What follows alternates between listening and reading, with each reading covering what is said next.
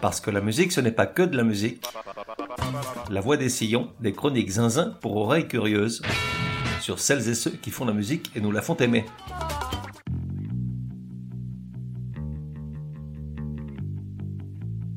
La voix des sillons numéro 78. Genre, New Wave électropunk complètement barré, qui n'a malheureusement pas duré. Époque, de 1973 à 2015, même si les 35 dernières années sont du remplissage sans intérêt. De 1 à 10, probabilité que tu connaisses, pas plus de 2 ou 3. De 1 à 10, probabilité que tu remercies la voix des sillons de te les faire découvrir, pas plus de 2 ou 3, mais surprends-moi. Artiste, Divo. Ça devient récurrent depuis quelque temps. Je reçois des mails, contrariés disons, de la part d'auditeurs tristes que je ne peux soupçonner de s'être mis d'accord entre eux, étant donné qu'ils ou elles ne se connaissent pas. Des mails donc dans lesquels, en gros, on me fait savoir que je tombe de plus en plus dans la facilité à choisir des gros artistes mainstream. Pour résumer, ils regrettent les débuts du podcast lorsque je prenais plus de risques à mettre des trucs complètement improbables, comme ça revient souvent, les cœurs de l'armée rouge, exactement 4 mois avant que Poutine ne pète un plomb mais également Flash and the Pan, Klaus Nomi, David and David, Prayers et d'autres, des groupes et chanteurs qu'ils ne connaissaient pas et qu'ils ont été ravis de découvrir. Bon, ça me fait mal au fondement, car je ne fais pas le choix d'être plus abordable. Il se trouve que j'ai bien l'intention d'alimenter ce podcast pendant encore quelques décennies si Elvis nous prête vie. À toi et moi, je veux dire. Il y a donc de la place pour tout le monde, semi-dieux, illustres inconnus et tombés dans les oubliettes. Maintenant, je reconnais volontiers que dès que je m'écarte des pistes balisées, L'audience fait un peu la sourde oreille. Oui, toi, feignasse. Alors peut-être qu'inconsciemment, je reste là où il y a de la lumière. En conséquence de quoi, j'ai décidé qu'aujourd'hui, j'allais parler d'un groupe inclassable. Un, qui occupe une place d'honneur dans mon top 10 de toute la vie. Deux, qui devrait également être dans le tien. Et trois, qui figure tout en haut, tout en haut du ranking des groupes les plus déjantés, azimutés, foldingues et siphonnés de l'histoire de la musique populaire. Ah bah fallait pas te plaindre. Écoute-moi ce truc-là, Uncontrollable Urge, tiré du premier album.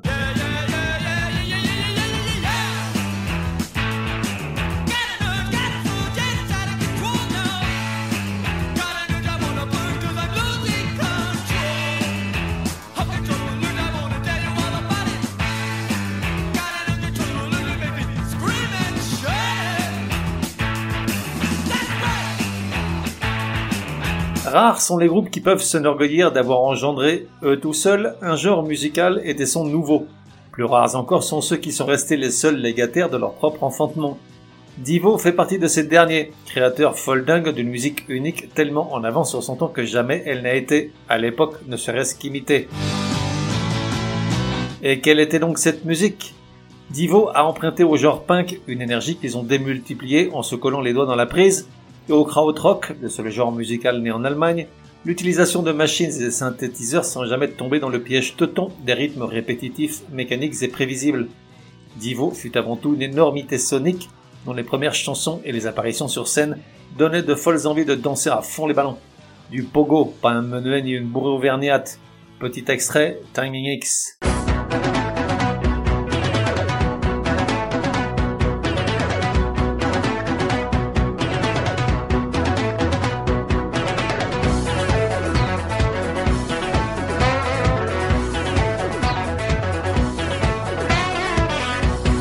illustrer le propos, te souviens-tu des pubs pour les rasoirs à deux lames Si aujourd'hui ils en empilent probablement 15 ou 20, il y eut une époque où Gillette éblouissait l'humanité avec, pour la première fois sur Terre, la superposition de deux lames. La première coupait le poil et la seconde se précipitait sur ce qu'il restait du dit poil avant qu'il ne se recroqueville dans ton menton, effrayé parce qu'il venait de voir. Divo, c'est la seconde lame.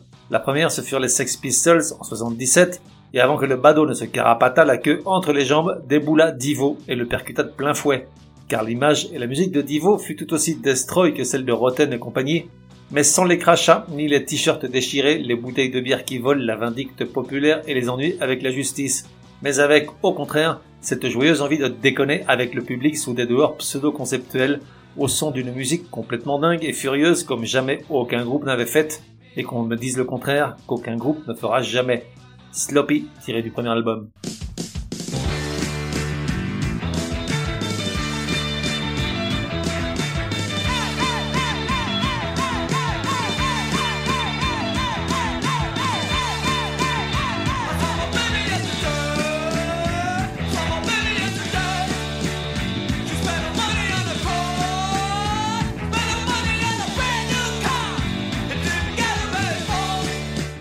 Réalité, à la sortie de leur premier album, en 78, on imaginait tenir là le groupe des 30 ou 40 ans à venir. Un futur radio leur était promis. Les plus grandes stars du moment se penchaient sur leur berceau, les regardaient les yeux brillants, les choyaient et voulaient participer à l'aventure d'une manière ou d'une autre, quitte à mettre de leur poche.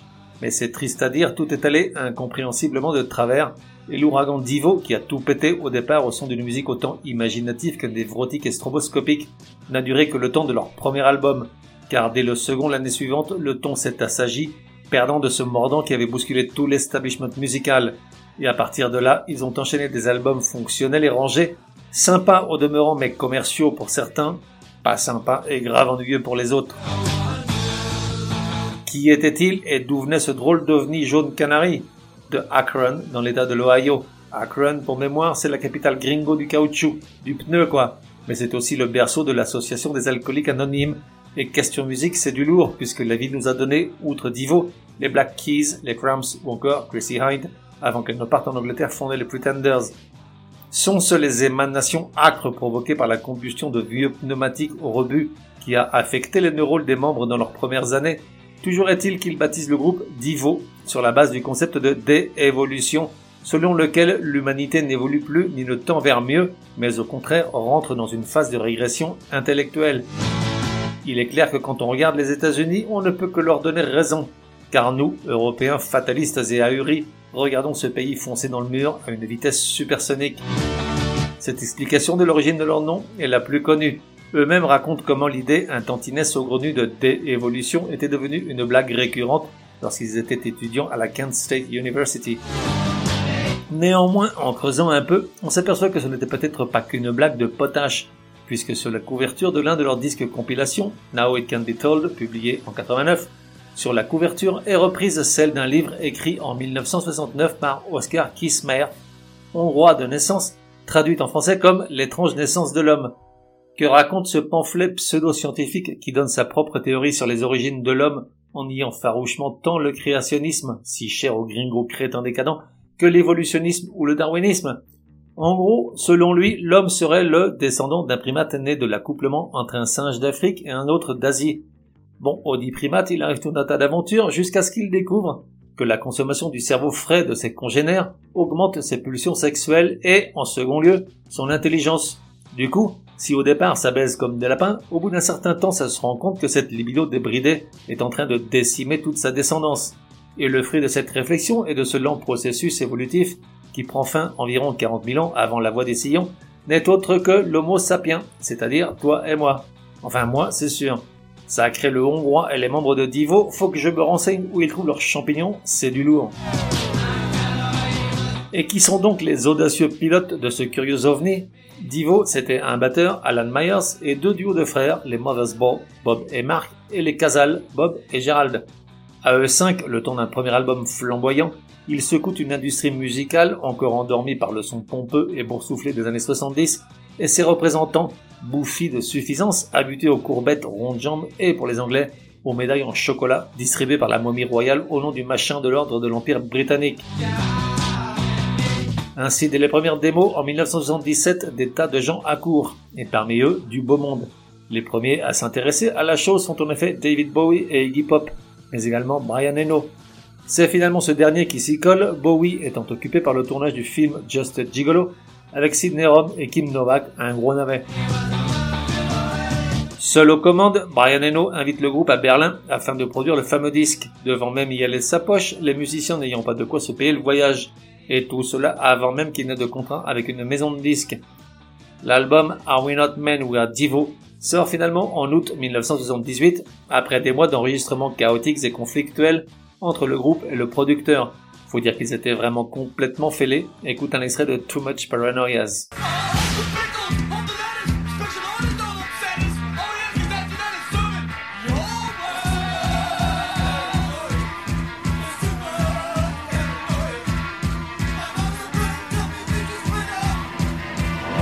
Les premiers commentaires sortis dans les médias américains ne sont pas franchement élogieux. La musique du groupe est tellement nouvelle que logiquement elle ne rentre dans aucune case. Les critiques, qu'on imagine attablés et ventrus, un verre de mauvais vin rouge dans la main et une tache de sauce tomate sur la chemise blanche, pas préparés au choc que le disque suppose, balbutient de mauvais arguments fatigués pour cacher le fait qu'ils n'ont rien compris. L'album, et ce n'est pas une surprise, fonctionne beaucoup mieux en Angleterre qu'aux États-Unis, où il devrait attendre l'année 2001 pour être déclaré disque d'or, tandis qu'au UK il le sera dès la première année. Depuis sa sortie, l'album a fini par gagner et occuper la place qui lui revient dans bon nombre d'encyclopédies et classements en tout genre. Même Pitchfork le classe parmi les 100 meilleurs disques des 70. Quant à la revue Rolling Stones, dans son édition actualisée en 2020 des 500 meilleurs disques de tous les temps, elle fait passer l'album de la 442e place de la première édition à la 252e. En ce qui me concerne, je n'ai pas attendu pour en faire l'un des albums de ma vie. J'avais 15 ans, j'étais comme une éponge prête à absorber tout ce qui se passait. Et j'ai toujours dit qu'il est fondamental de pas écouter trop de merde quand t'es môme, sinon plus tard tu finis par écouter Ed Sheeran et Clara Luciani. Cerise sur le gâteau d'un album légendaire, la version la plus déjantée, délurée et irrévérencieuse d'un morceau mythique, le I Can Get No Satisfaction des Stones, dont Mark Motherbow était particulièrement fou. Divo donne une nouvelle vie et un son unique à une chanson qui l'était déjà. Il est dit que lorsque le groupe la fit écouter avant la sortie de l'album à Mick Jagger, celui-ci mit une bonne minute à réagir, immobile, tendu, regardant par terre, jusqu'à ce qu'enfin il réagisse, en dansant en chaussettes tout au long de la pièce comme une poule dans la basse-cour, au cri de J'aime ça, j'aime ça, j'aime ça.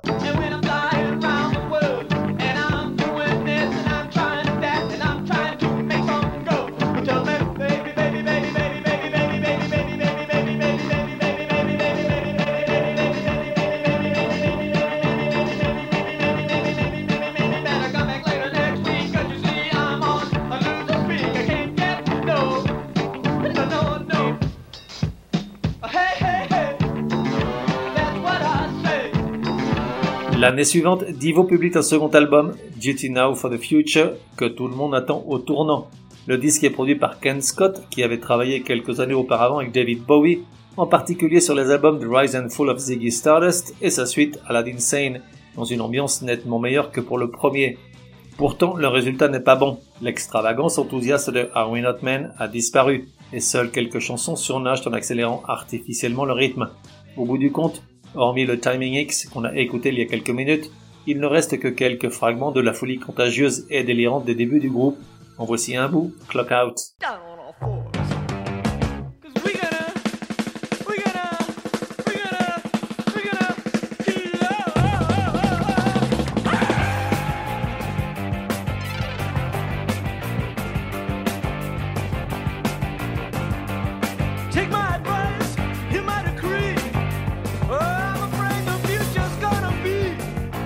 À partir de là, Divo rentre dans le rang et semble assumer l'étiquette New Wave qu'on finit par leur coller sur le dos, un genre dans lequel se retrouvent tous ces groupes qui faisaient une musique moderne sans attendre 1980, comme les B52, Motels, Boomtom Rats, Gary Newman et quelques autres, avant qu'on ne finisse par y mettre n'importe quoi comme Ultravox, Bon Skibit, Erasure, The Human League ou Spandau Ballet. Le troisième album, Freedom of Choice, est donc l'album de la reconnaissance par le grand public, celui qui leur assure une certaine notoriété et des royalties jusqu'à ce jour. Publié en mai 1980, je l'ai acheté en cassette quelques mois après, alors que je rendais visite à ma sœur, oui oui celle de Fleetwood Mac et King Crimson, alors qu'elle vivait à New York. C'est elle qui m'a emmené au petit matin sur les quais bordant l'East River, dans un drôle d'endroit un peu insalubre, il y a qu'à voir les fréquentations qu'elle avait, et c'est dans cette grotte d'Alibaba toute dédiée à l'électronique importée du Japon que j'ai décoté un Walkman Panasonic à moitié prix aussi moche que s'il avait été conçu par un designer soviétique, mais non de nom, en France il n'était même pas encore en vente, j'étais comme un dingue. Aujourd'hui, il m'est impossible d'écouter Freedom of Choice sans voir les tours jumelles reflétées dans le couvercle de plastique de mon Walkman. Voici un petit medley des trois singles extraits de l'album Whip It, Girl You Want et la fameuse Freedom of Choice.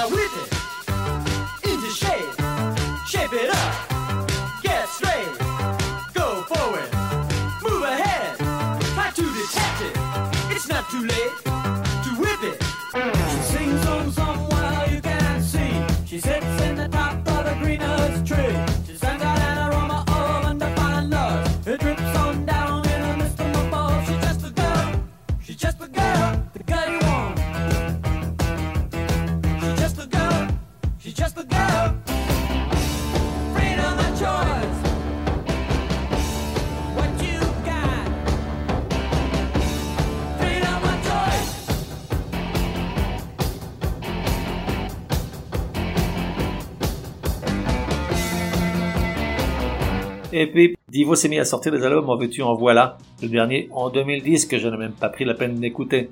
Car depuis Freedom of Choice, plus personne ne fait attention à leur production. Seuls les fans guettent le jour où ils vont remettre leur combinaison jaune canari pour monter sur scène et faire les cons comme ils faisaient en 78. Mais la probabilité que cela arrive s'éloigne de plus en plus. Heureusement, pour ma pomme, j'ai pu les voir à Paris en 1990. Des souvenirs pour la vie. La question c'est comment ces gars-là ont-ils pu tomber aussi bas et se fourvoyer à ce point, à se perdre dans une mélasse pop sans sel, à oublier et piétiner tout ce qui en a fait un endurant, l'étendard éphémère d'un genre promis aux plus belles destinées? J'en sais rien. Mais pour que tu comprennes ce que je veux dire, je te laisse avec leur morceau le plus représentatif d'un genre qui ne se renouvellera jamais. Gut Feeling, suivi de Slap Your Mammy, car sur le vinyle que je garde jalousement, les deux chansons ne sont pas séparées et s'enchaînent automatiquement. Écoute-moi cette montée vertigineuse avant l'explosion de guitare et de batterie. Divo, le groupe qui aurait dû être mais qui n'a pas été.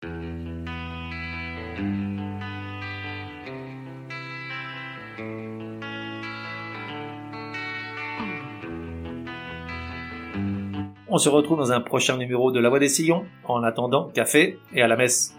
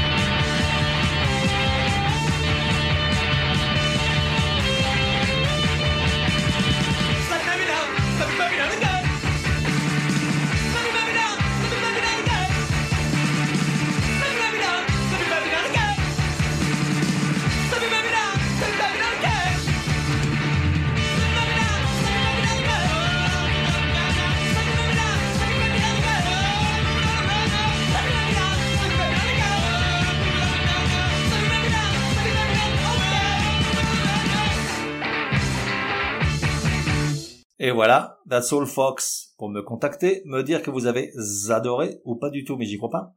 Ou encore suggérer un artiste pour un prochain épisode, écrire à contact at lavoidessillons.com. Ah, j'oubliais, j'ignore sur quelle plateforme tu écoutes La Voix des Sillons. Sur certaines d'entre elles, comme Apple, Podcast Addict et quelques autres, il est possible de laisser un commentaire. Je veux dire, un bon. Merci, hein.